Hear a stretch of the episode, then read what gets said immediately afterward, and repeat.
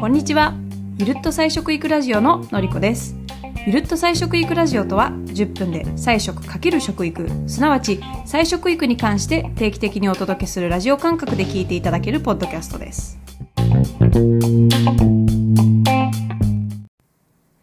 菜食育は文字の通り基本的には植物性中心の食育が根幹にありますがお肉を食べてはいけませんというルールはありません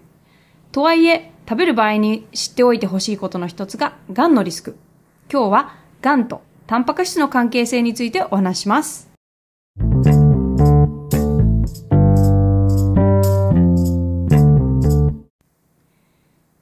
今ではご自身の著書、チャイナスタディや WFPB、ホールフーズプラントベースの提唱者として有名なコリン・キャンベル博士。菜食を提唱し始めるきっかけともなった驚きの研究があります。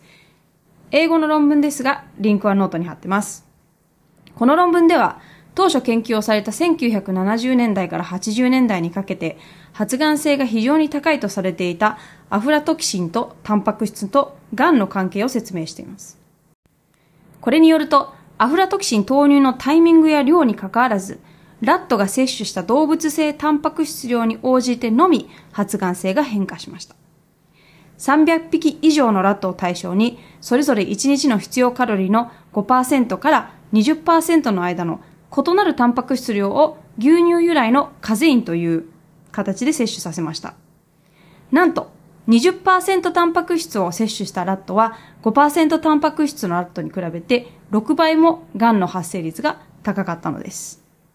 カゼイン以外の動物性タンパク質でも同様の結果が出ています。後に、キャンベル博士は植物性タンパク質でも同様の研究をされたそうですが、こちらに関しては特段癌の発生率に変化はなかったそうで。余談ですが、この研究を機に徐々にプラントベース、ビーガン、菜食等の食生活を推奨し始めたキャンベル博士ですが、育ちは家畜農家だそうで、まあ、本人談で聞いたことがあるんですが、相当な葛藤だったとか、大変ですね。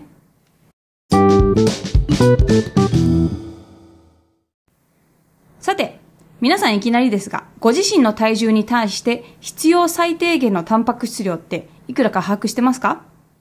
実はこの数値、どこを探してもないんです。このポッドキャストのエピソード5でも説明しましたが、摂取したタンパク質量に対していくらが体内に溜まっているかを正確に測る技術は未だにありません。なので言い換えると、いくらが最低限必要かもわからないという状況であります。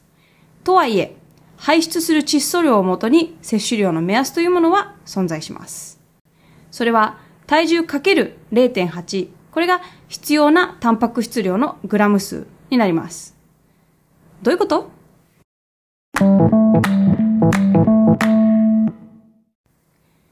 例えば体重50キロの方であれば 50×0.8 で40。1日を通して 40g のタンパク質が取れれば OK ということになります。これは木綿豆腐が1丁 20g ほどタンパク質が含まれているので、1日木綿豆腐だけ食べるのであれば、タンパク質は2丁分食べればいいということになります。ただ、この0.8という数字も、もともとはアメリカの FDA が0.6という数字を割り出したところから多めに調節しているところがあるので、0.8でも多い人の方が多いと私は思っています。要は、この推奨摂取量を目安に生活している時点で、ほとんどの人はタンパク質を多めに取っていることになります。余談ですが、キャンベル博士によると、人口のおよそ95%が取りすぎなんじゃないかというふうに言われています。ましてや、タンパク質を乳製品やお肉から摂取すると、冒頭で紹介した通り、癌の発生率が上がる可能性が非常に高いわけです。脅すような怖い話まで今日はしておいて、我が家はどうなってるのかと思う方もいるかもしれませんが、実は全く計算してません。1回目の妊娠で、ちょっと血液内のタンパク質を表す値であるアルブミンが低めだったので、私の場合は2人目以降の妊娠では、ちょっとタンパク質の摂取は意識していますが、平常時に関しては全くのノーカウントです。育ち盛りの子供たちもタンパク質量は計算していません。まあ、その代わりといったらあれですが、年に1回、ビーガンの人向けの血液検査というのをイスラエルに全員で帰国した際にやっています。これどういう検査なのか？というと、まあ、いわゆる日本とかどこの国でもできる通常の血液検査なんですけど、それに比べて検査項目がちょっと多くなる。そして具体的には菜食で不足しやすいビタミン B12 だとか、ビタミン D、亜鉛、鉄などもしっかり確認できる。まあ、それだけの血液検査になります。今のところ、全員何においても過不足なし。子供たちは成長曲線内で見事にすくすく育っています。そしてまたどうでもいい話なんですけど、夫は2年ほど前から筋肉増量中でして、彼だけは熱心にタンパク質量、脂質、炭水化物、カロリーを毎日計算しながら、1日5、6食一生懸命食べてます。100%菜食なんですが、2年で20キロ近く増量できてますよ。なんでしょうね。私なりの行き着いた結論としては、妊娠中やアスリート、まあ、または増量中の方以外は、特に意識せずにバランスよく食べていれば、タンパク質において不足することもなければ、特に取りすぎるということもないような気がしてます。なので、気楽に行きましょう。そして、お肉や乳製品を食べる方は、ほどほどに。次回は、添加物についていきましょうか。お楽しみに。